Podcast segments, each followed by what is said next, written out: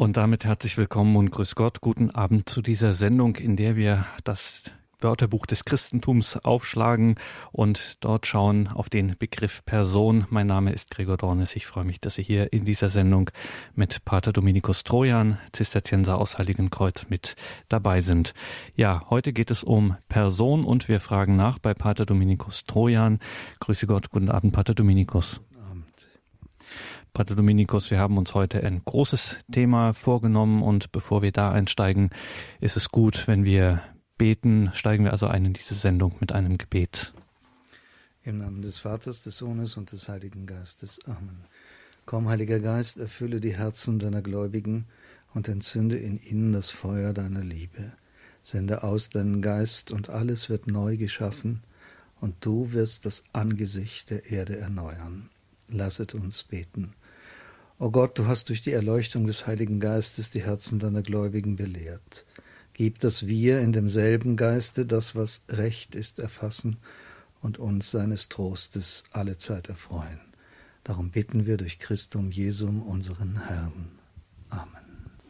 Pater Dominikus, Sie müssen uns heute in dieser Sendung helfen. Es geht um einen Begriff Person, den wir sehr oft gebrauchen und der eine sehr originelle Geschichte hat. Irgendwie geht es mit dem Christentum los, dass es also diesen Begriff in die Ordnung, in die symbolische Ordnung einführt und führt in der Philosophie dann so ein bisschen ein Schattendasein wird, in der Moderne doch wieder wiederentdeckt, erlebt ein eigentümliches Revival im 20. Jahrhundert und findet auch wieder den Weg in den kirchlichen Sprachgebrauch. Wir sind es eigentlich heute gewohnt, davon zu sprechen, dass dem Menschen personale Würde äh, zukommt. Wir sprechen aber gleichzeitig wiederum davon, dass in Gott drei Personen sind. Er ist der Dreipersönliche. Das nehmen wir für uns als originell christlich in Anspruch und hm, viele haben Schwierigkeiten, diesen Gebrauch des Begriffs miteinander in Einklang zu bringen in Bezug auf den Menschen, in Bezug auf Gott. Und deswegen müssen wir Sie da einfach um Hilfe heute bitten, das ein bisschen auseinander äh, zu nehmen, dass wir Sie da befragen, was müssen wir zum Eingang grundlegend über diesen Begriff Person, wie wir ihn verwenden, äh, wissen. Der Begriff der Person ist heute die zentrale Aussage christlicher und zum großen Teil auch nicht christlicher Anthropologie. In ihm sagt sich das aus, was der Mensch im Unterschied zu anderem Leben wesenhaft ist. So ist zunächst zu sagen, dass der Begriff der Person eine Abgrenzung ist zu einem anderen, der heute unkritisch ebenso vom Menschen verwendet wird. Dass der Mensch Person ist, schließt aus, dass er Individuum sei. Individuum ist nichts anderes als die zählbare Wiederholung eines ganz bestimmten wesenhaften Inhaltes. So ist eine Kuh ein Individuum, eines von vielen anderen Kühen gleicher Art und gleicher Natur. Der Mensch aber ist Person, was sagt, dass das Menschsein in jedem Menschen von neuem beginnt, dass jeder Mensch, dem ich begegne und den ich vorher nicht kannte, für mich einen originären Anfang mit der Erfahrung des Menschen bezeichnet. Zugleich aber ist auch der Begriff der Person jener, der uns mehr als jeder andere verstehen lässt, wessen Wesen die Paradigmenvertauschung des 19. Jahrhunderts bezüglich der Theologie tatsächlich bedeutet hat.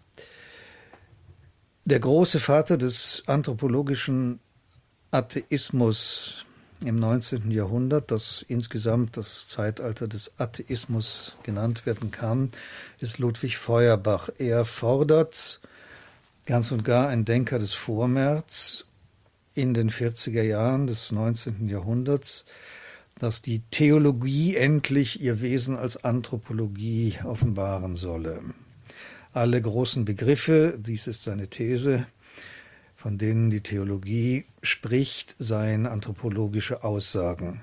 Der Himmel oder auch Gott Sehnsüchte des Menschen. Die Vollkommenheit Gottes das Ziel menschlicher Selbstentwicklung. Diese anthropologische Wende in der Theologie, deren Früchte wir im 20. Jahrhundert auf schmerzliche Weise erfahren müssen,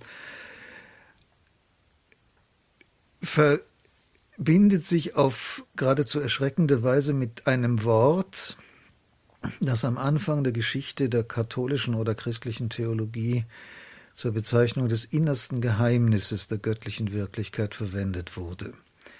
Und zwar, wie einer der großen Interpreten und äh, Werkmeister der Verwendung dieses Wortes selber bemerkt hat, eigentlich nur deswegen, weil kein anderer passender Begriff zur Verfügung stand. Das Wort, um das es geht, ist die Person, abgeleitet vom griechischen Vokabel to prosopon.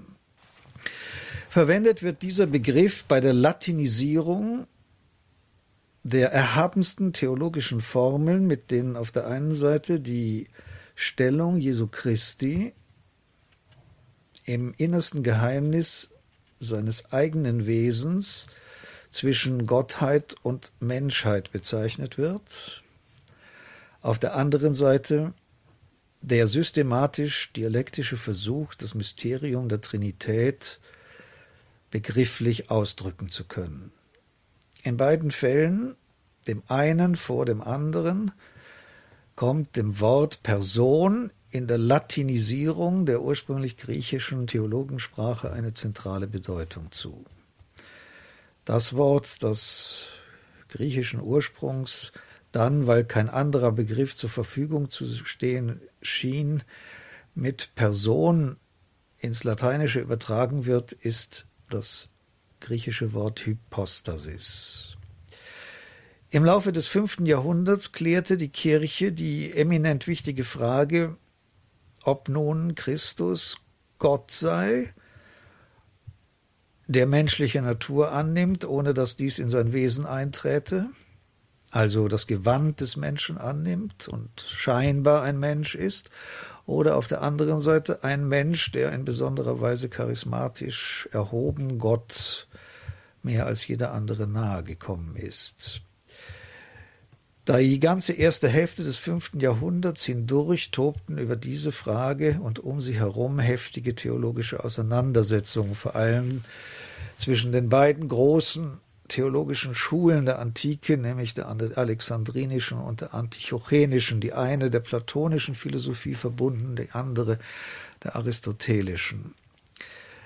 Schließlich formulierte im Jahr 451 das Konzil von Chalcedon in abschließender Form, dass in Jesus Christus eine einzige Hypostase sei, die in sich zwei Physei, zwei Naturen beinhalte, beide unvermischt, so dass nicht die menschliche sich in die göttliche auflöst oder die göttliche in der menschlichen verklumpt, sondern beide ganz und gar in sich selber integer, dennoch aber niemals voneinander geschieden, also immer beisammen. Als nun im Verlaufe des sechsten Jahrhunderts die Notwendigkeit bestand, diese griechische Terminologie in die lateinische Sprache zu übersetzen, eine Arbeit, die ein auch sonst in der Literaturgeschichte bedeutender ehemaliger römischer Politiker namens Anicius Manlius Boetius ungefähr im Jahre 519 leistete in seinem zweiten theologischen Traktat gegen Eutyches und Nestorius, da schien ihm kein anderer Begriff fähig zu sein, das griechische Wort Hypostasis ins Lateinische zu übertragen als persona. Er sagt selber, der Begriff ist nicht ganz passend, aber es gibt keinen besseren. So kommt am Ende heraus, dass in Christus eine Person ist, die im Gegensatz zu allen anderen Menschen zwei Naturen besäße. Beide unvermischt und beide niemals voneinander getrennt.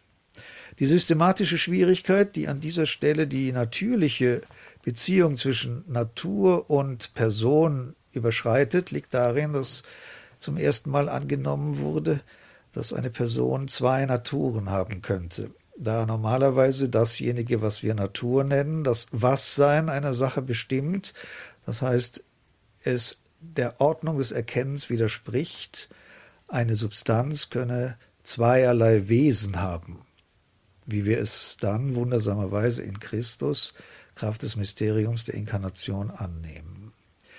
In diesem Zusammenhang der Übertragung des griechischen Wortes Herr Hypostasis durch das lateinische Persona definiert Boetius diesen Begriff. Für ihn in dieser theologischen Verwendung bedeutet nun also Persona Nature rationalis individua substantia, also die unteilbare Substanz, ist es noch zu klären, was das bedeutet, einer geistig erkennenden Natur.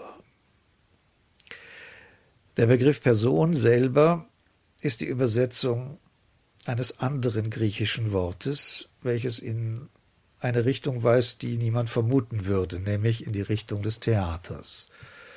To prosopon, das griechische Wort, aus dem das lateinische Person wurde, bedeutet die Maske des Schauspielers, seine Rolle in einem Stück womit bereits von der Herkunft des Ganzen her angedeutet ist, dass Person immer etwas sein wird, das im Zusammenhang mit anderem steht. Denn eine Rolle hat in einem Theaterstück niemand für sich selber, sondern sie definiert sich wesentlich im Zusammenspiel eben mit anderen Rollen. Die Rolle, die ein Schauspieler in der Antike spielte, wurde nicht so sehr durch seine persönliche Mimik deutlich gemacht, sondern durch eine Maske, die er trug, welche zugleich die Funktion hatte, die Stimme zu verstärken, da sie mit einem Sprachrohr versehen war und das Gesicht des Schauspielers vergrößerte, was auch notwendig war, weil die Theater die Zuschauer zum Teil in große räumliche Distanzen zum Geschehen auf der Bühne ganz unten in der Mitte des Theaters setzte. In der lateinischen Kultur der vorchristlichen Zeit, also zum Beispiel bei Cicero, kann das Prosopon dann auch das Amt sein, das jemand hat, also eine soziale Stellung, eben die Rolle im Gefüge des öffentlichen Lebens. So hat jemand die Person des Konsuls, also das Amt eines Konsuls. Eine Rolle, die er über eine bestimmte Zeit seines Lebens ausübt, um sie dann einem anderen weiterzugeben. In diesem Fall würde sich Person eben mit der Individualität eines Menschen nur oberflächlich und für eine gewisse Zeit seines Lebens verbinden. Eine dritte antike und heidnische, also vorchristliche Verwendung dieses Begriffes liegt dann in einer bestimmten Methode der Textauslegung. Es war von Anfang an schwierig gewesen, die Schriften Platons zu verstehen, weil sie keine Traktate sind, sondern noch einmal kleine Theaterstücke, Mehrere beteiligte Personen oder Rollen unterhalten sich über ein am Anfang ausgesprochenes Thema, zum Beispiel über das Wesen der Tapferkeit oder der Tugend überhaupt. Einer dieser Gesprächspartner ist in der Regel der Lehrer des Platon Sokrates. Um nun zu erfassen, welcher Meinung Platon selber war, was also der die Erkenntnisfrucht der Lektüre eines solchen Textes ist, wurden sehr früh schon drei Fragen gestellt, die dann die sogenannte prosopographische Methode der Auslegung eines platonischen Textes bildeten. Die Fragen nämlich, wer spricht, über was, zu wem. So sollte es gelingen, mit Sicherheit festzustellen, was die Meinung der einzelnen Personen oder Rollen in einem platonischen Dialog waren. Die Meinung der Gesprächspartner des Platon oder Sokrates oder die Meinung des Sokrates selber, in der die Meinung Platons vermutet wird. Es ist justament dann diese prosopographische Methode, die in der Auslegung der Evangelien, vor allem der synoptischen oder eigentlich nur ihrer, zur Entdeckung des trinitarischen Wesens Gottes geführt hat, wenn man zum Beispiel die Taufszene nennt, die in, bei allen drei Synoptikern geschildert wird, bei Matthäus, Markus und Lukas, so kann bei diesem Geschehen, Christus wird von Johannes dem Täufer im Jordan getauft, der Himmel öffnet sich, der Heilige Geist steigt in der Form einer Taube herab, und die Stimme des Vaters wird aus dem Himmel hörbar, dies ist mein geliebter Sohn, in dem meine Freude und mein Entzücken liegt. Diese Stelle kann im Sinne der drei Fragen der Platon-Auslegung daraufhin untersucht werden, wer nun über was zu wem spricht. So entwickeln sich drei Rollen, nämlich der Vater spricht zum Sohn über was? Über seine Beziehung zu ihm, nämlich die Beziehung der Liebe, des Entzückens und des Wohlgefallens. Dennoch ist es wahr, dass rein geschichtlich gesehen sich der Begriff der Person im Zusammenhang des christologischen Dogmas zum ersten Mal entfaltet hat und auch hier die ersten Schwierigkeiten auftreten in Bezug auf die Definition, die Boetius dem Begriff der Person gegeben hat. Diese verdichten sich um vieles, wenn dann der Personbegriff im Zusammenhang des trinitarischen Dogmas weiterverwendet wird, auch hier in der Übertragung des griechischen Wortes Hypostasis. Hypostasis ist dasjenige, was ganz unten im Grunde einer Sache liegt und dieser Sache selber Festigkeit gibt. Das trinitarische Dogma sagt, dass das Wesen Gottes, das, was Gott ist, durch drei Relationen zustande kommt, so dass also die sogenannten Personen in Gott die Voraussetzung dafür sind, in ihrer je spezifischen Bezogenheit aufeinander, dass es überhaupt zum Wesen Gottes kommt. Auf diese Weise wird klar, dass im Christentum nicht drei Götter geglaubt werden, sondern die Lehre von der Trinität eine Lehre über den Ursprung Gottes ist. Das, was Gott ist, entwickelt sich aus den Beziehungen dreier Personen, die jede für sich ein Wer ist, und die Art, wie sie sich zueinander verhalten, ist der Grund, aus dem heraus das Wesen Gottes ragt, weil es aus diesem Grund entsteht. Es wird deutlich, dass in diesem Zusammenhang, wenn nämlich die drei Hypostasen in Gott, die drei spezifischen Relationen, die wir Vater, Sohn und Heiliger Geist nennen, in dem also der Vater, der urgrundlose Urgrund, aus sich heraus den Sohn in der Weise eines Wortes zeugt, das sich als Gehorsam, indem es sich als Wort des Vaters annimmt, selber zu einer Hypostase verdichtet und schließlich zwischen beiden, dem Vater und dem Sohn, Liebe wiederum die Form einer Hypostase annimmt, dass der Vater den Sohn liebt und der Sohn den Vater, dass also nun aus der spezifischen Weise, wie die drei Personen in der Trinität sich zueinander verhalten, das eine Wesen Gottes entsteht, dies alles schließt aus, die Personen weiterhin, so wie Boetius es vorgeschlagen hat, als Substanzen zu bezeichnen. Denn dies würde ohne jeden Zweifel zu einem Tritheismus führen, also zu einer Auffassung der Trinität, die eine Art Konsortium aus drei Göttern bildete.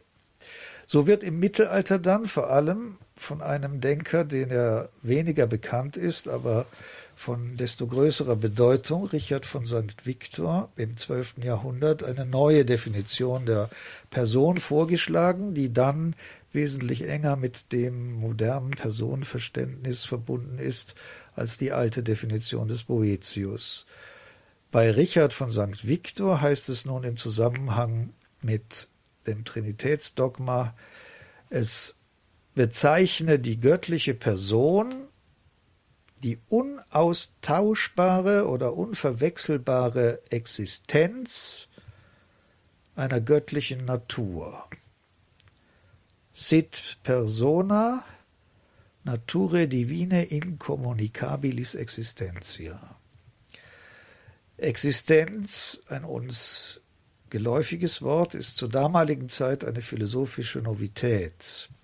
Existere bedeutet sein Sein aus etwas anderes haben, es von einem anderen herleiten und doch etwas für sich selbst sein. Hier wird zum ersten Mal etwas in der klassischen Metaphysik formuliert, was zu einer radikalen Neuinterpretation der aristotelischen Ontologie führt, nämlich einer Substantialisierung der bei Aristoteles sehr abgewerteten Kategorie der Relation, des von Aristoteles Proti genannten letzten Prädikamentale der Substanz. In dieser Fassung wird im Verlauf der beginnenden Neuzeit, also im 16. Jahrhundert, vermittelt vor allem durch einen Antitrinitarier, der von den Calvinisten auf dem Scheiterhaufen verbrannt wurde, eines Mannes mit dem Namen Miguel Sorbet, der Begriff der Existenz zum ersten Mal auf den Menschen so angewendet, dass der Mensch Person genannt wird. Und von da an, schließlich durch die Schleuse der anthropologischen Umformung der Theologie durch Feuerbach, wird der Personbegriff, indem er davon ausgeht, dass der Mensch aus der Beziehung zu anderem, zu etwas wird, was a einzigartig und unaustauschbar ihn zur Person macht, aber zugleich auf anderes in der Form der Existenz bezieht, zum tragenden Ausdruck moderner Anthropologie. Credo bei Radio Horeb und Radio Maria. Heute mit Pater Dominikus Trojan aus Heiligenkreuz in Österreich. Es geht uns um den Begriff der Person.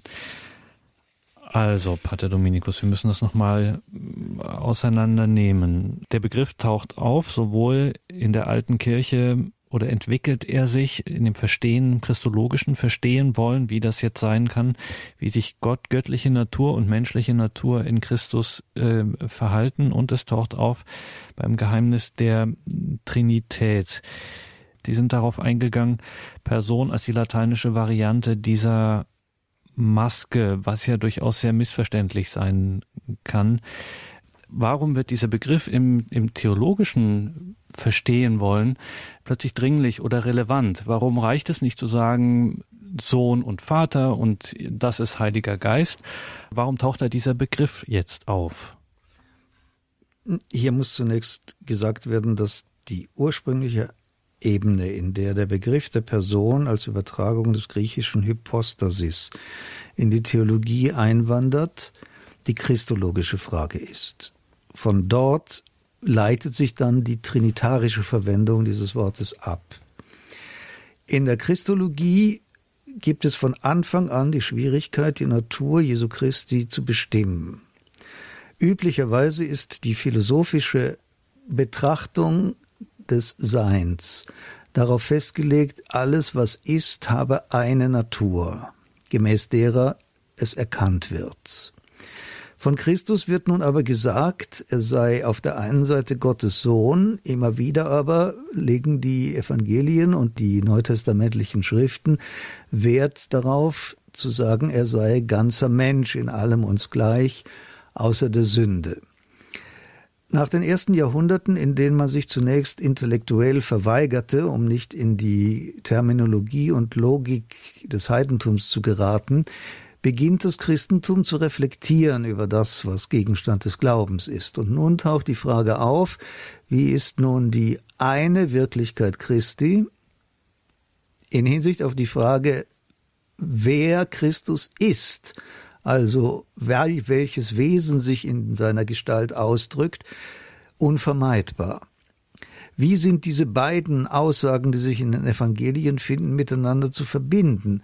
Wie kann es denkbar sein, dass jemand auf der einen Seite Gottes Sohn sei, auf der anderen Seite aber eine Art exemplarischer Mensch, so sehr, dass der heilige Paulus sogar sagen kann, Christus sei der zweite Adam, also eine Wiederholung des ersten von Gott geschaffenen Menschen.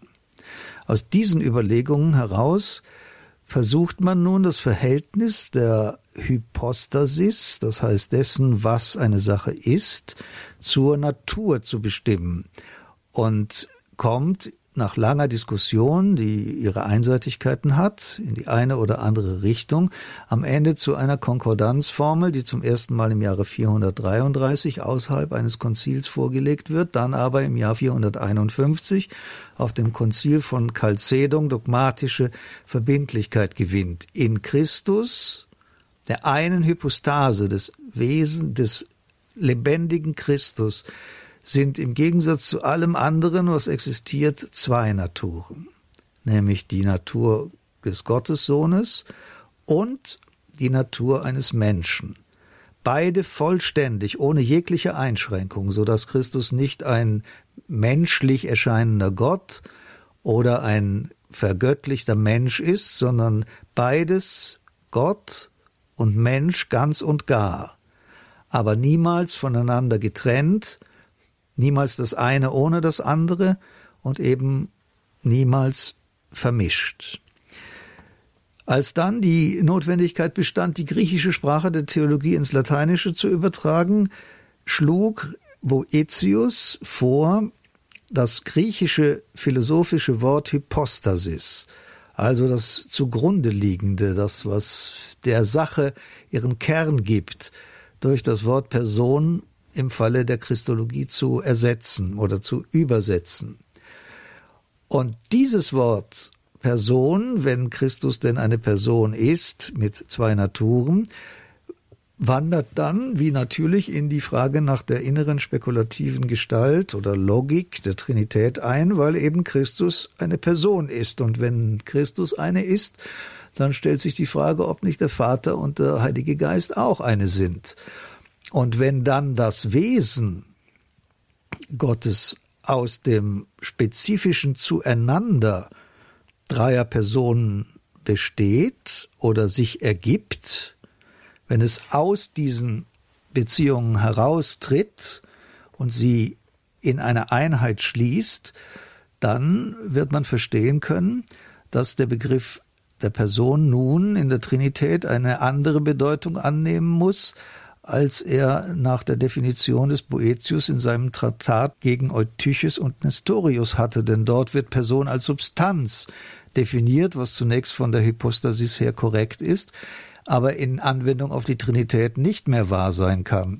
Denn Substanz gibt es in Gott nur eine, nämlich die Natur, die Substanz Gottes selber, die nun aber sich aus etwas erhebt, was in der griechischen Philosophie so mit Substanz niemals verbunden werden konnte, nämlich einer besonderen Weise der Relation des einen auf das andere und dann noch ein drittes auf beide, der Heilige Geist. Bei Aristoteles ist es so, dass es eine erste Kategorie gibt, die alles Seiende in seinem Kern fasst. Das ist die Usia, die Substanz, die sich dann in Eigenschaften, die in neun Klassen geordnet werden, anzeigt und oberflächlich auslegt, wie Quantität, Qualität etc. Unter diesen ist die letzte und schwächste, die die am wenigsten sagt über die Substanz, die Beziehung, das Prostie.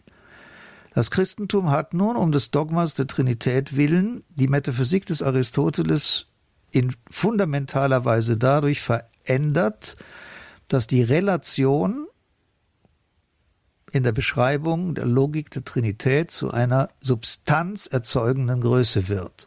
Also es kommt zu einer Aufnahme der Kategorie der Relationalität in die Grund Aussage über alle Wirklichkeit, dass sie nämlich Substanz sei. Das stellt die Metaphysik des Aristoteles vollständig auf den Kopf. Also ich gehe noch mal einen Schritt zurück, Pater Dominikus. Wenn jetzt Sokrates vor mir steht, dann frage ich nicht nach seiner Person, weil Sokrates spricht mit mir. Die Natur ist eindeutig. In gewisser Weise könnte man vielleicht klassisch auch sagen, seine Substanz ist eindeutig.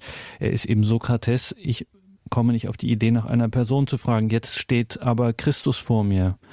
Ähm, und ich habe zwei Naturen und er spricht mich an und ich frage mich, wer spricht jetzt mit mir? Oder wie, wie, wie soll ich ihn ähm, ansprechen? Also könnte man es vielleicht für moderne Ohren so übersetzen, dass Person äh, an der Stelle entdeckt wird als das, was wir zum Beispiel als Subjekt bezeichnen. In diesem ersten christologischen Schritt, noch nicht im trinitarischen, aber im christologischen Schritt. Äh, Subjektum ist sicherlich oder wäre die viel korrektere Übertragung des griechischen Wortes Hypokämenon gewesen. Nicht? Subjektum ist tatsächlich ganz exakt etymologisch das, was Hypokämenon aussagt, das zugrunde liegende. Die Hypostasis, das, was ganz unten nicht nur steht, sondern allem anderen aus einer Hypostase anhang, anhängt, Festigkeit und Zustandekommen verleiht. Also die Beantwortung der Frage, wieso das Ganze nun überhaupt wirklich ist, in der Flüchtigkeit seiner äußeren Erscheinungsmerkmale. Man muss aber, weil diese Begriffe alle sehr wichtig sind und es auch eine gewisse intellektuelle Anstrengung und Sorgfalt verlangt, noch einmal zurückkehren. Wenn Sokrates vor mir steht, dann ist das, was ich in klassischer Erkenntnislehre von ihm erfasse, dass es eine Substanz ist, der die Natur des Menschseins zukommt. Alles, was ich über Sokrates in der klassischen Metaphysik sagen kann, ist, dass er ein Mensch ist, dass er zur Spezies Mensch gehört. Das heißt, sich von allen anderen Lebewesen durch seine Geistbegabung oder seine Vernunft unterscheidet, durch die Rationalität seiner Natur, die Kühen und Kanarienvögeln nicht zukommt. Das aber, was nun dem Sokrates als solchem allen anderen Menschen gegenüber unterscheidet, das kann in diesem System nicht ausgesagt werden. Eine der klassischen Lehren der antiken Logik ist Individuum est ineffabile. Die Tatsache, dass Sokrates nun ein Exemplar der allgemeineren Spezies Mensch ist, die ist das Äußerste, was über ihn philosophisch zum Ausdruck gebracht werden kann. Sein Sokrates-Sein das nur ihm zukommt und er mit keinem anderen teilt, das ist nicht aussagbar.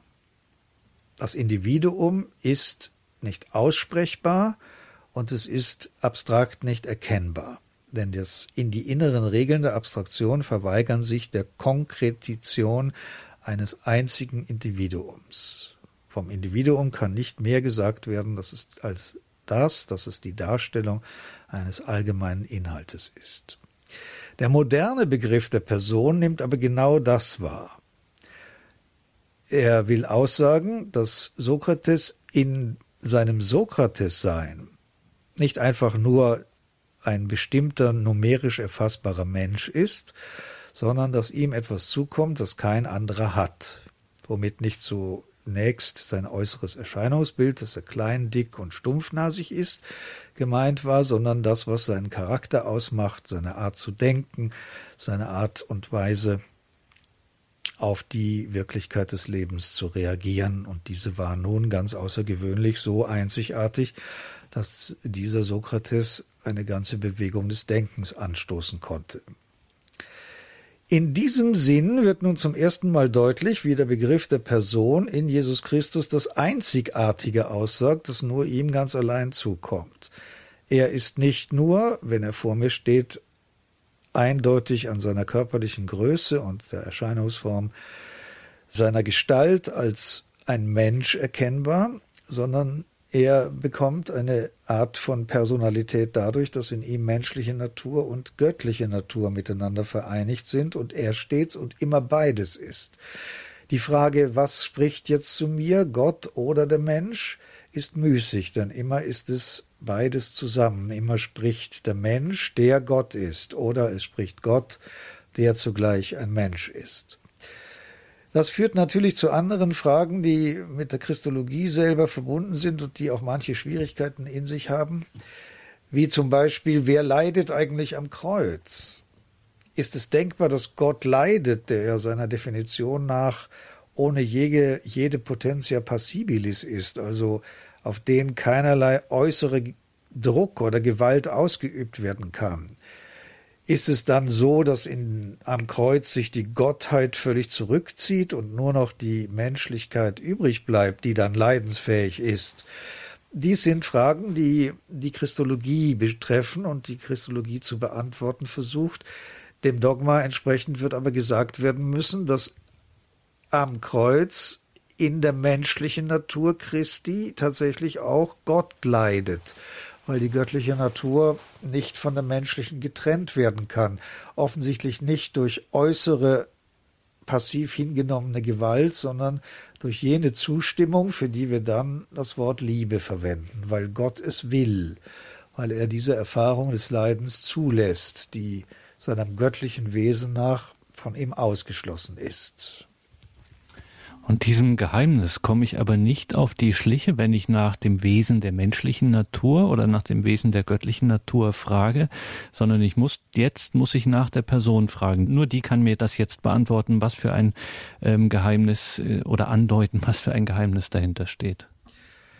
Person will also nun sagen, das Unaustauschbare der Gestalt Jesu Christi, das, was ihn von allen anderen Menschen unterscheidet, und in diesem Fall müsste man sogar so radikal sein zu sagen, was ihn auch von Gott unterscheidet, ist die Einheit von göttlicher und menschlicher Natur in der Einzigartigkeit seiner physischen Erscheinung. Das Kind, das Maria gebärt, das Kind in der Krippe, das Kind oder der Jugendliche, der im Tempel die Pharisäer und Schriftgelehrten belehrt, der Rabbi, der seine Jünger sammelt, derjenige, der mit den jüdischen Theologen streitet, der, der die Wunder wirkt und die Geister austreibt, derjenige, der schließlich vor Pilatus steht, ist immer zugleich von göttlicher und menschlicher Natur, aber eben in jener einzigartigen Verbindung, für die ganz allein das Wort die Person Jesu Christi verwendet werden kann. Person also ist ein Merkmal, was, wenn es von jemandem ausgesagt wird, ihn in einer Differenz beschreibt, allen anderen spezifischen oder gattungsmäßigen Bestimmungen gegenüber, die wir die Individualität nennen. Person ist etwas, das einem nur ein einziges Mal zukommt, unter allen Menschen, die menschliche Antlitze tragen. Nur ein einziges Mal gibt es in Christus diese geheimnisvolle Verbindung zwischen menschlicher und göttlicher Natur. Und insofern ist die Gestalt Jesu Christi ganz und gar unaustauschbar, ganz und gar unvertretbar und ganz und gar unersetzbar. Credo und der Glaube der Kirche. Wir sind im Gespräch mit Pater Dominikus Trojan, Zisterzienser aus Heiligenkreuz. Es geht um den Begriff der Person. Pater Dominikus, als Sie über die trinitätstheologische Karriere des Personenbegriffs gesprochen haben, kamen Sie an, zu einem Punkt, der für Sie ganz entscheidend war, nämlich dass ähm, die Relation und der Bestimmung des göttlichen Wesens die zentrale Rolle plötzlich spielt, die Sie vorher bei äh, solchen Fragen nicht gespielt hat. Vielleicht können Sie uns das nochmal sagen, was daran jetzt so entscheidend ist, dass, die, dass die Relation auf einmal zur Hauptsache wird. Nun, da muss man natürlich etwas weiter ausholen. Die Philosophie ist in ihrer höchsten Möglichkeit Metaphysik. Philosophie ist eine Form von Erkennen aus Gründen und Ursachen heraus, nicht aus den Oberflächen nicht aus der pragmatischen Erfahrung, sondern indem ich das, was ich sehe, auf die Frage hin durchblicke, warum ist es so und aus welchen Urgründen entsteht diese Erfahrung, die ich machen kann. Wenn ich den Gegenstand eines solchen Fragens immer mehr verallgemeinere, komme ich ganz am Schluss zu der Frage, was es mit dem Wirklichsein selber auf sich hat. Was bedeutet es, dass die Dinge überhaupt sind? Und aus welchen Gründen sind sie? Warum gibt es sie? Was ist der Ursprung ihres Wirklichseins? Und sind sie als wirkliche auch nun wirklich wirklich? Und sind sie als solche wirklich wirkliche auch wirklich erkennbar? Dies sind Fragen, denen sich die höchste Stufe der Philosophie widmet, die in der Antike sehr schnell, nicht ganz am Anfang, aber dann sehr bald Metaphysik genannt wird. Die Frage nach der Wirklichkeit im Ganzen. Aristoteles, der ausdrückliche Begründer dieser Disziplin der Philosophie, auch wenn es Fragestellungen davon vorher schon gab, antwortet nun, dass das Seiende, dasjenige, was ist, sich vor mir, dem Erkennenden und Fragenden, seinem innersten Kern nach in der Weise der Substanz aufbaut. Diese Substanz nennt Aristoteles die Usia, die besondere Verfassung des Wirklichseins, dasjenige, was eine Sache ist, nur da deswegen, weil sie existiert. Sie ist Usia oder Substanz. Sie ist, wie er dann definiert, dasjenige, was nur in sich selber ist, nicht in einem anderen und nur von sich selber ausgesagt wird und nicht von einem anderen. Dieses Pferd, diese Kuh, dieser Mensch. In allem, was wir sehen, unterscheidet Aristoteles zwei Dinge. Auf der einen Seite die Sache selbst, den Kern sozusagen, und Eigenschaften, unter denen dieser Kern erscheint. Die Bewältigung der Frage nach der Zeit gelingt dann dadurch, dass gesagt wird, die Eigenschaften können sich verändern, auch wenn der Kern beständig ist. So ist ja die Frage, wer ein bestimmter Mensch ist, auf den ersten Blick so einfach gar nicht zu beantworten, wenn man die Kategorie der Substanz nicht in Rechnung stellt. Ist Napoleon Bonaparte das Kind in der Wiege? Ist es der junge Militärkadett? Ist es der General? Ist es später der erste Konsul, der Kaiser von Frankreich oder der Verbannte auf St. Helena?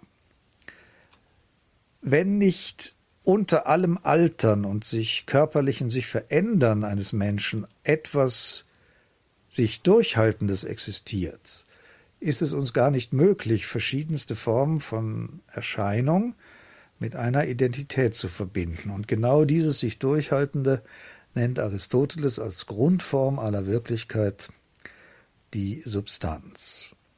Die Weisen aber, in der diese Substanz erscheint, ihre Größe, Schwere, die Lage, in der sie sich befindet, die Tatsache, ob sie Einflüsse erleidet oder selber aktiv ist, die Frage der Zeit und des Ortes, ob die Sache hier ist oder weit entfernt oder ob sie gegenwärtig ist, in Zukunft erhofft wird oder in der Vergangenheit gewesen ist, alle diese Dinge können sich verändern. Das nennt Aristoteles die Akzidenzien, beiläufige Eigenschaften, die in neun Klassen von ihnen geordnet werden.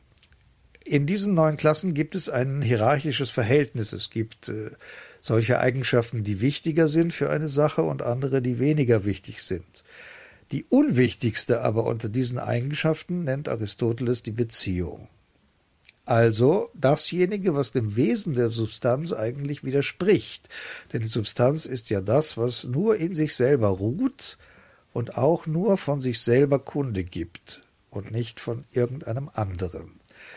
Die Relation, aber die Beziehung würde nun eine Optik in Anschlag bringen, die die Substanz eben in ihrem Rapport, in ihrer Verbindung mit anderem betrachtet und das widerspricht eigentlich dem Wesen der Substanz. So ist also konsequent nach der Lehre des Aristoteles die sogenannte Beziehung, also dass zum Beispiel ein Vater immer der Vater eines Sohnes ist, und der Sohn immer einen Vater hat, unter der Bestimmung der Frage, wer nun die Person als Vater oder Sohn ist, die schwächste Aussage. Im Trinitätsdogma wird nun aber gesagt, dass sich die Substanz Gottes, die Wirklichkeit Gottes, ergibt, also die Folge ist von drei Beziehungen für die wir die Namen Vater, Sohn und Heiliger Geist verwenden. Und damit bekommt die Beziehung eine Nähe zur Substanz, die vollständig dem aristotelischen Ansatz zuwiderläuft. Denn hier wird die Substanz ja durch die qualitative Eigenart der Beziehung hervorgebracht. Es ist die Beziehung, die Ursache für das Substanzsein Gottes. Gott ist wirklich aus den drei innertrinitarischen Relationen heraus. Und das ist eine mehrheitlich überhaupt nicht beachtete Veränderung des Begriffes der Beziehung in der Metaphysik des Aristoteles. Die Tatsache also, dass sich das, was Gott ist, ergibt aus spezifischen Verbindungen dreier Hypostasen oder wie man dann mit Boetius übersetzt, Personen zueinander. Und ist das der Grund dafür, dass ähm, irgendwann und wie wir es von Ihnen gehört haben, dann äh, Richard von St. Victor sagen musste, wir können diesen Begriff der ungeteilten Substanz ähm, nicht mehr so halten. In der Tat, die Definition des Boetius der Person beinhaltet ja das Wort Substanz als dem grundlegend deutenden Begriff. Person ist eine Substanz, und zwar eine ungeteilte Substanz einer geistigen Natur. So definierte Boetius die Person. Wenn das angewendet wird, diese Definition auf die Trinität, dann kommen wir in große systematische Schwierigkeiten, denn dann würden wir ja sagen, dass die Natur Gottes oder das Wesen Gottes sich ergibt aus dem Zusammenspiel dreier Substanzen, und das ist ein innerer Widerspruch. Sobald die Person mit dem Wort Substanz verbunden wird im Zusammenhang des Trinitätsdogmas, gibt es keinerlei Hindernis mehr, als dass konsequent gesagt werden müsste, wir glauben unter dem Titel der Trinität als an drei Götter. Und genau das schließt das Dogma der Trinität ja aus. Zwar sind alle drei Gott, aber es sind nicht drei Götter, wie das athanasianische Glaubensbekenntnis mit aller Schärfe sagt. Ein anderer ist der Sohn, ein anderer ist der Vater, ein anderer ist der Heilige Geist. Und doch ergibt sich aus ihnen gemeinsam die Wirklichkeit Gottes, so dass dann gesagt werden kann, dass jeder einzelne von ihnen Gott ist.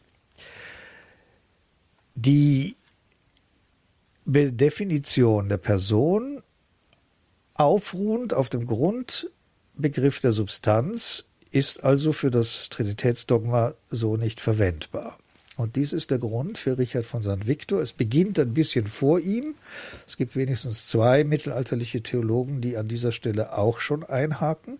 Er aber überschreitet dann die Definition des Boetius dadurch, dass sie äh, ersetzt wird durch eine Definition, deren Grundlage der Begriff der Existenz ist.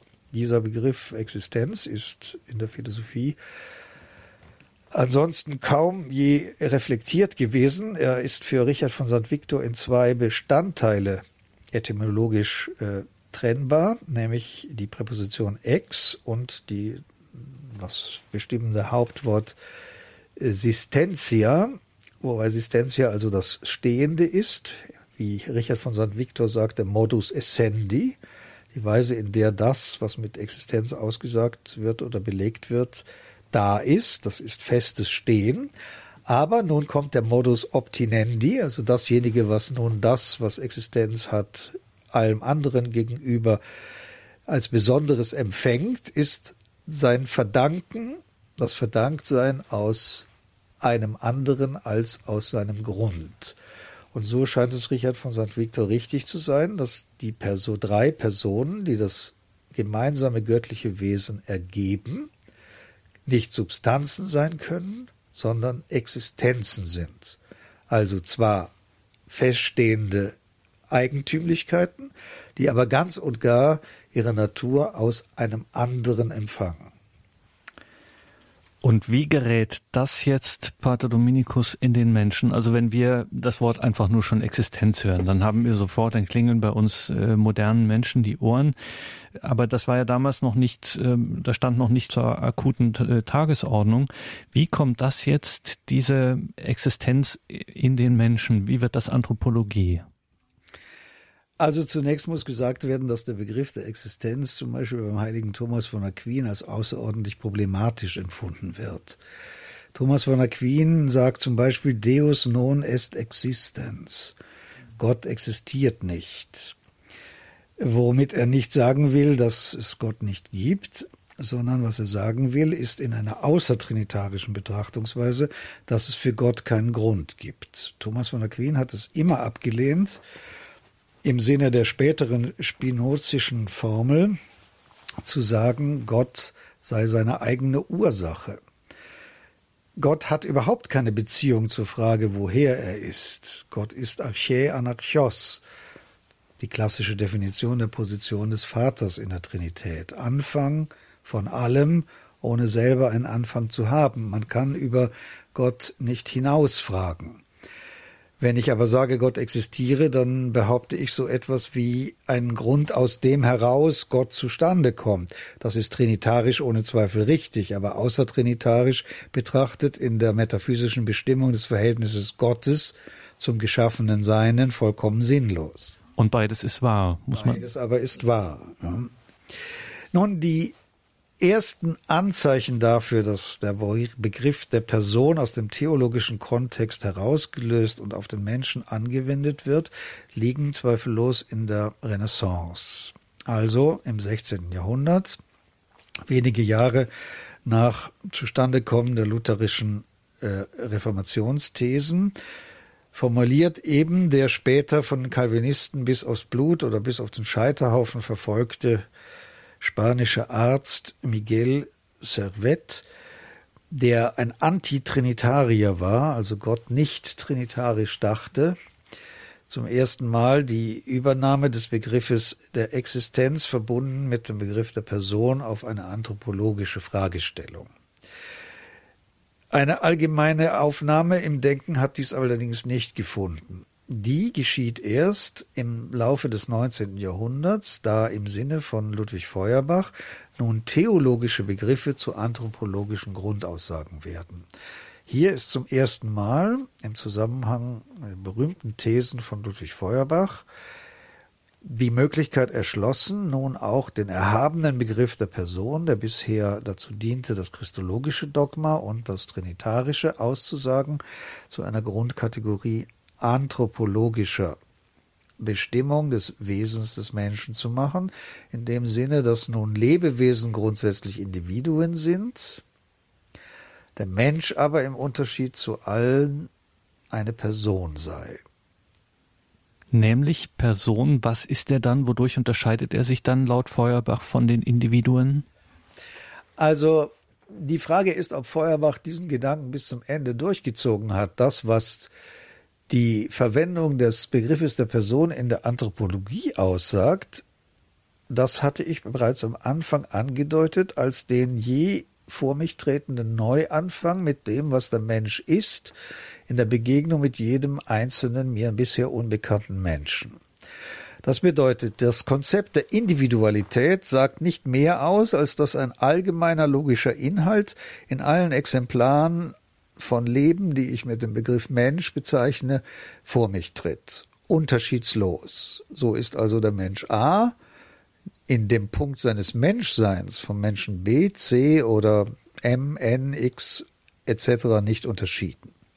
Der Begriff Person will nun aber sagen, dass es dem Menschen eigentümlich ist, dass jeder einzelne Mensch außer der allgemeinen Verwirklichung des spezifischen Inhaltes des Menschseins etwas in seinem Wesen trägt, das ihn vollständig von allen anderen Individuen oder Exemplaren dieser Spezies unterscheidet.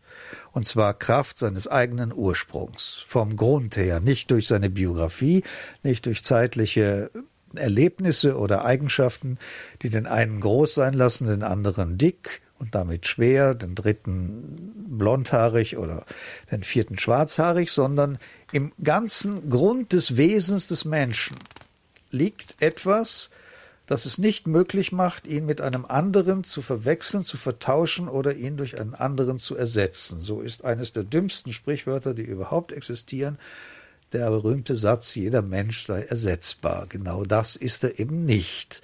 Und aus diesem Grund ist der Mensch Person. Aus diesem Grund auch, dies ist eine einfache Konsequenz, ist die Lehre vom Doppelgänger streng abzulehnen.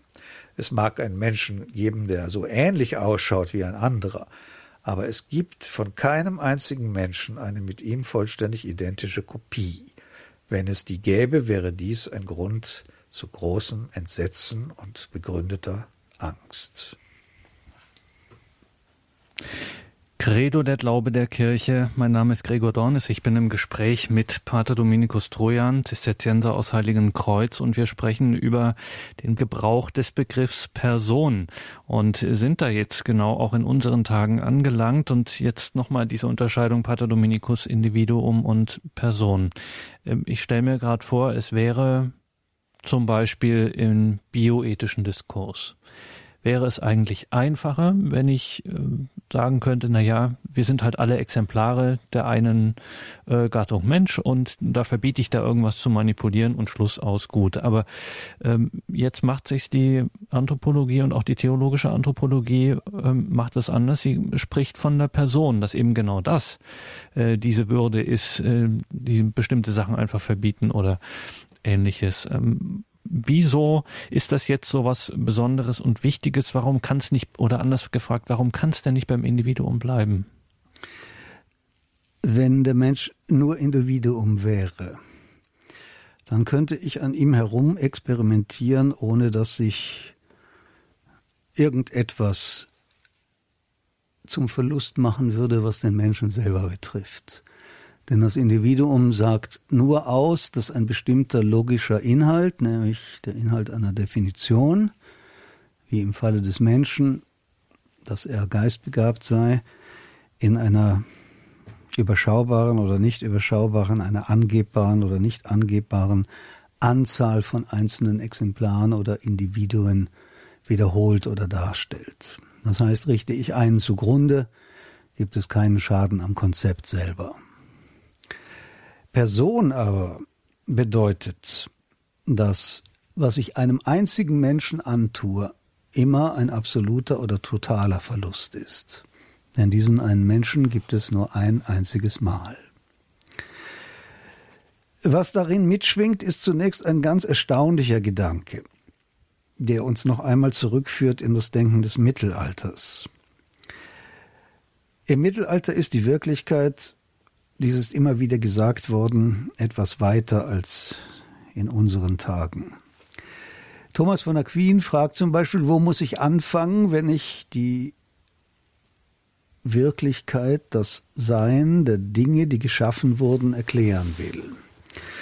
Nachdem selbstverständlich war, dass alles, was ist, hierarchisch geordnet ist, folgte daraus, dass Thomas denkt, in der höchsten Form, in dem geschaffenes Sein vorliegt. Denn Hierarchie bedeutet immer, dass dasjenige, was für das Höchste gilt, für alle darunter auch gelten muss. Hingegen, was für das Unterste gilt, gilt nicht für die darüberliegenden Stufen. Die höchste Form aber, in der Wirklichkeit in geschaffener Form für das Mittelalter vorliegt, ist eine ganz besondere Weise von geistiger, intelligentem Leben, das ohne jede Körperlichkeit ist, nämlich die Natur des Engels. So folgt Thomas, dass die Analyse dessen, was Wirklichkeit ist, auf der Stufe, der seinsmäßigen Stufe, der Engel betrieben werden müsse. Der Engel aber nun ist aus inneren logischen Gründen, die zwingend sind, kein Individuum. Denn die Ursache für die Individualität, das heißt, dass ein gemeinsamer logischer Inhalt in einer wie auch immer unendlichen oder negativ unendlichen Exemplarität dargestellt werden kann, ist die Materie. Die Materie ist das Prinzip der Individuation, eines der Grundsätze der mittelalterlichen Metaphysik. Die Tatsache, dass es bestimmte Mengen von Exemplaren von Kühen gibt, liegt an der Körperlichkeit der Kühe der Körper, die Materie, vereinzelt den allgemeinen definitorischen Inhalt dessen, was eine Kuh ist. Also ein auf vier Beinen stehendes, muhendes und gehörntes Exemplar von Tier, von dem auch Milch und ein Steak gewonnen werden kann. Zum Beispiel. Der Engel ist kein Individuum. Das bedeutet, dass es, weil er keinen Körper hat, niemals zwei Engel geben kann, die denselben logischen Inhalt verwirklichen, dasselbe Wesen darstellen. Immer gibt es nur einen einzigen.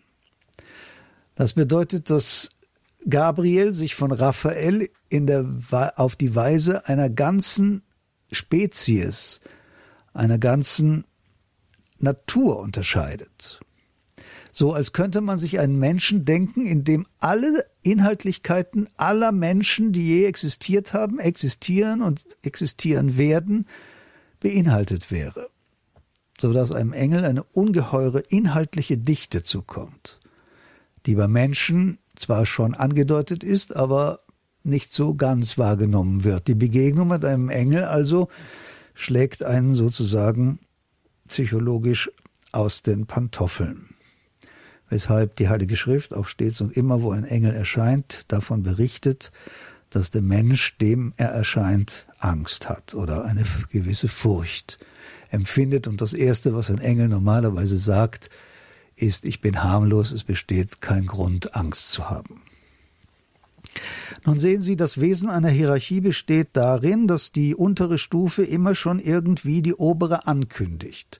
Es besteht ein geheimnisvoller Zusammenhang zwischen Tieren und Pflanzen. Die höher entwickelten oder höchst entwickelten Pflanzen zeigen schon Formen sensitiven Lebens, wie zum Beispiel die fleischfressenden Pflanzen, die offensichtlich auf sensitive Reize reagieren können, während zum Beispiel Mineralien, unbelebte Natur in ihrer äußersten Grenze im Falle der Flechte, die sich auf der Oberfläche eines Steins zeigen kann, ein Hinweis auf die Pflanzen sind, die Welt des vegetativen Lebens.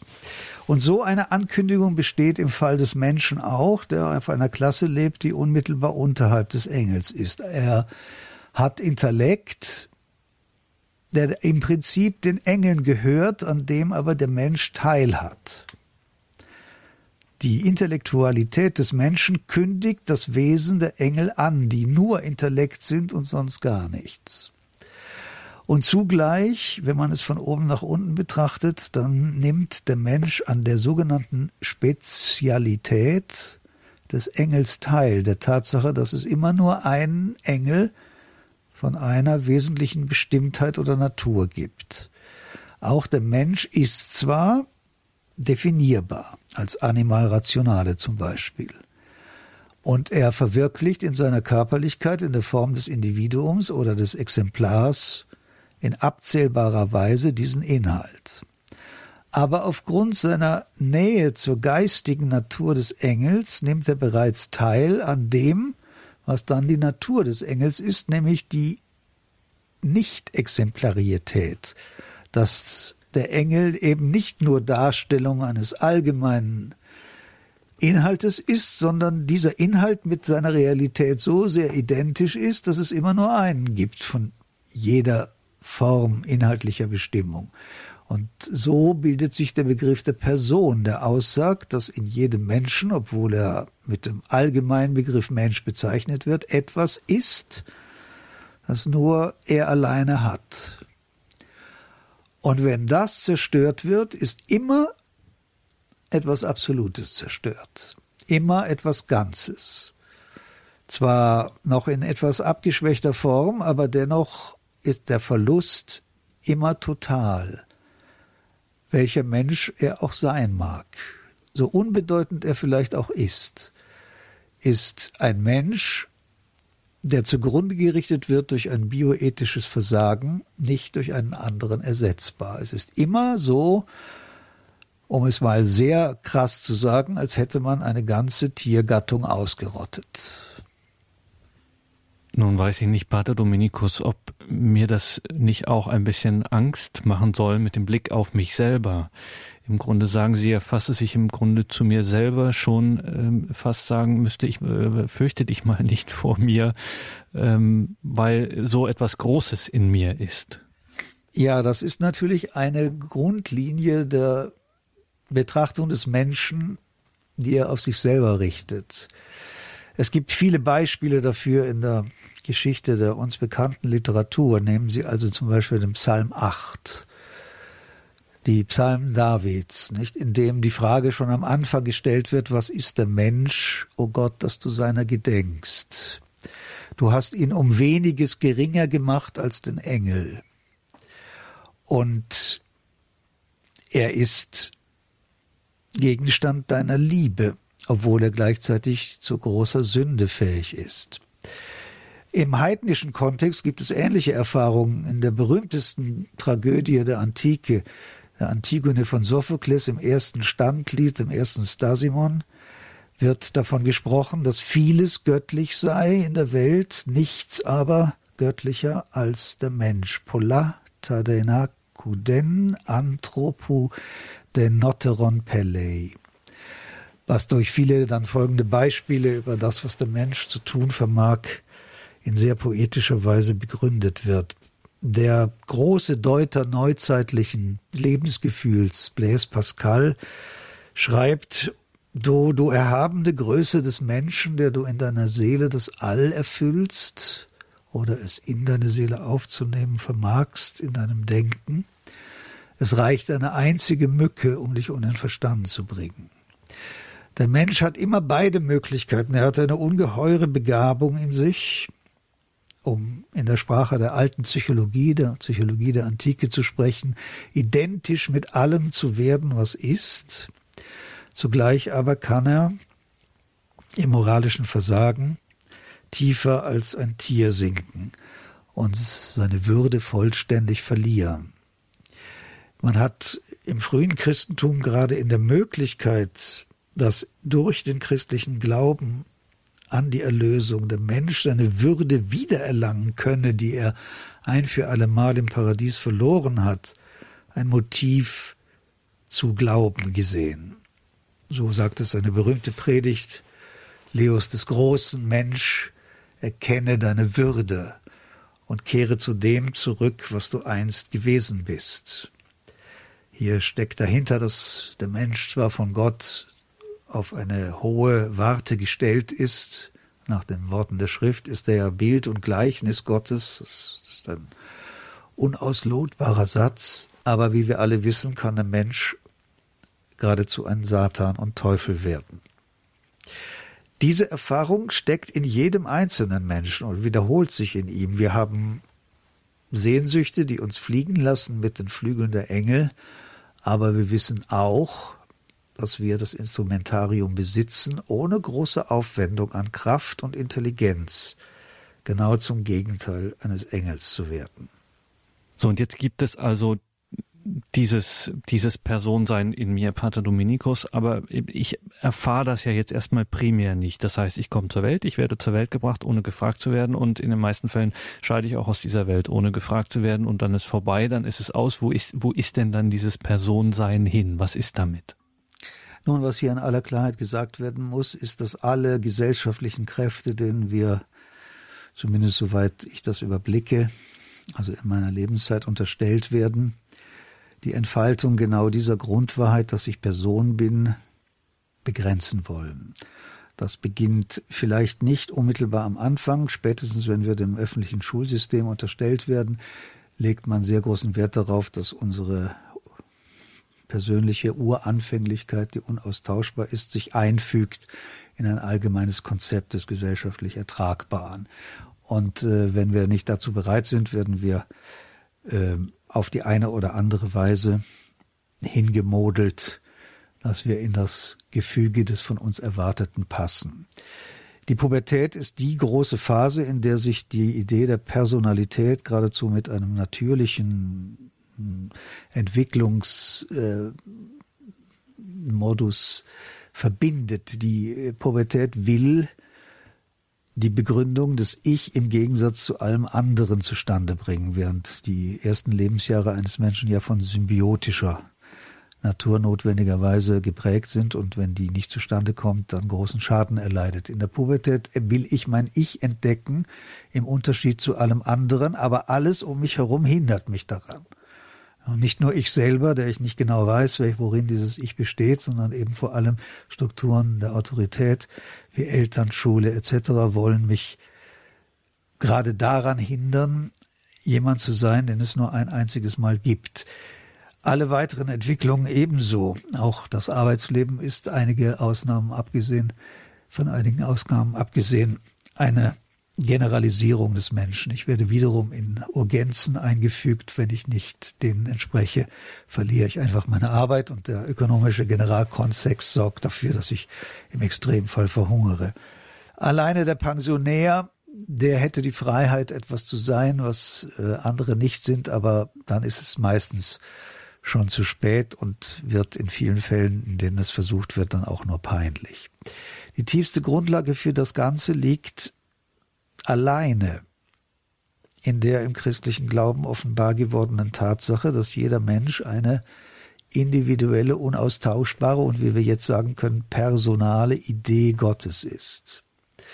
Sehen Sie, Gott kann sich unendlich viele Menschen vorstellen und nachdem er viele verwirklicht und immer das Beste tut, ist davon auszugehen, dass der Mensch, so wie er sich vorfindet, eben auch in seiner Unterschiedenheit von allen anderen, erstens für sich selber das Beste, das denkbar war, ist und zweitens eine in Gott liegende Begründung für dieses Besondere seines eigenen Lebens hat.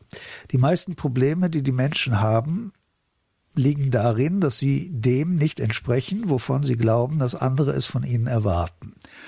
Also die ästhetischen Konflikte einer Frau zum Beispiel beruhen ja nicht darauf, dass sie sie selbst sein will, sondern sie will im Wertesystem der Gesellschaft, der anderen, ihrer Freundin, dem entsprechen, was da als das Vollkommene gehandelt wird. Das hängt von der Mode ab und Mode ist nach einem Wort eines äh, aufklärerischen Geistes des 18. Jahrhunderts dasjenige, dessen Wesen die Veränderung ist. Einmal ist sie Frau als Dicke schön und einmal ist die Frau als Skelett schön. Aber immer ist es eine Fremdbestimmung. Alles, was wir tun und machen, unser ganzer Dissens mit uns selber beruht auf solchen Zwängen, die von außen kommen, denen wir mit hängender Zunge hinterherhecheln und die wir am Ende immer nur sehr fragwürdig zustande bringen und am Ende vielleicht auch nur Ekel vor uns selber, dass wir uns so ausgeliefert haben oder ausliefern müssen, empfinden. Gott hingegen erschafft uns als etwas Einzigartiges. Und die größte Verwirrung, in die wir geraten, besteht darin, dass wir uns nicht mit dem versöhnen können, was Gott als unsere ganz spezifische persönliche und personale Natur sich ausgedacht hat. Und dieses Persönlichste ist von solchem Wert, dass es auch durch die Schranke des Todes nicht aufgehoben wird.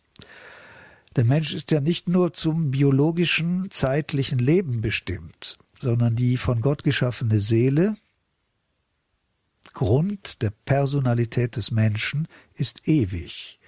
Das heißt, sie überlebt den Tod. Zwar muss der Mensch die zunächst von seiner Seele organisierte Materie, die seinen Körper ausmacht, der immer die Form der Seele trägt, hinter sich lassen. Die Seele aber bleibt nach dem Glauben der Kirche erhalten, bis sie sich wiederum eine neue Materie zu einem diesmal unverweslichen Körper organisiert. Denn der Mensch kann ohne Körperlichkeit nicht existieren. Dies ist seine große Differenz zum Wesen des Engels. Der Engel stirbt deswegen nicht. Der Mensch aber unterliegt dem Ablaufdatum der Materie, bis er über eine Materie verfügt, die unbegrenzt ist, die Materie die den Auferstehungsleib Jesu Christi gebildet hat. Erst in diesem Leib, der nach der Lehre des heiligen Thomas viel formbarer ist als alle Materie, die wir kennen, kann sich dann die einmalig von Gott auf wundersame Weise geschaffene und gestaltete Seele vollständig ausdrücken. Das heißt, wie man dann etwas paradox sagen könnte, dass wir erst nach unserem Tod wirklich zu uns selbst gelangen. So sagt es auch der heilige Evangelist Johannes in seinem ersten Brief, dass wir erst dann, wenn wir Christus sehen, wie er ist, auch uns erkennen, denn jetzt wissen wir noch gar nicht, wer wir sind, denn was wir sind, sehen wir erst, wenn wir ihn erblicken, der am Ende der Zeit kommt. In vielfacher Weise ist es doch so, dass wir im menschlichen Leben unter zwei Zwängen leben. Auf der einen Seite dem Zwang dessen, was von uns erwartet wird, immer tough, immer hübsch, immer lächelnd, obwohl uns oft ganz anders zumute ist. Und dann gibt es diese nicht zur Ruhe bringende Stimme in uns, die immer von irgendetwas redet, auf das wir ein Recht haben. Irgendetwas Besonderes, das wir sind. Irgendetwas, das wir verwirklichen sollen, obwohl die Gesellschaft es uns nicht gibt und niemand es zulässt. Das ist die Erinnerung an das, was wir sind im Geist Gottes. Die Erinnerung an die Zukunft, die wir vor uns haben, wenn wir ganz und gar in Gottes Reich eingehen oder, wie wir traditionell sagen, in seinem Himmel leben. Unsere wahre und wirkliche Natur. Die Person, die wir sind, weil wir ganz aus Gott stammen und deswegen auch nur uns in Gott finden können. Benedicere custodia omnipotens et misericors Dominus, Pater et Filius et Spiritus Sanctus. Amen. Danke, Pater Dominikus, für heute, dass das alles in uns ankommt, in unser Herz. Da bitten wir Sie um Ihre Unterstützung, um Ihr Gebet, um den priesterlichen Segen. Unsere Hilfe steht im Namen des Herrn, der Himmel und Erde erschaffen hat. Und der Segen des allmächtigen Gottes, des Vaters, des Sohnes und des Heiligen Geistes komme herab auf euch und bleibe bei euch alle Zeit. Amen.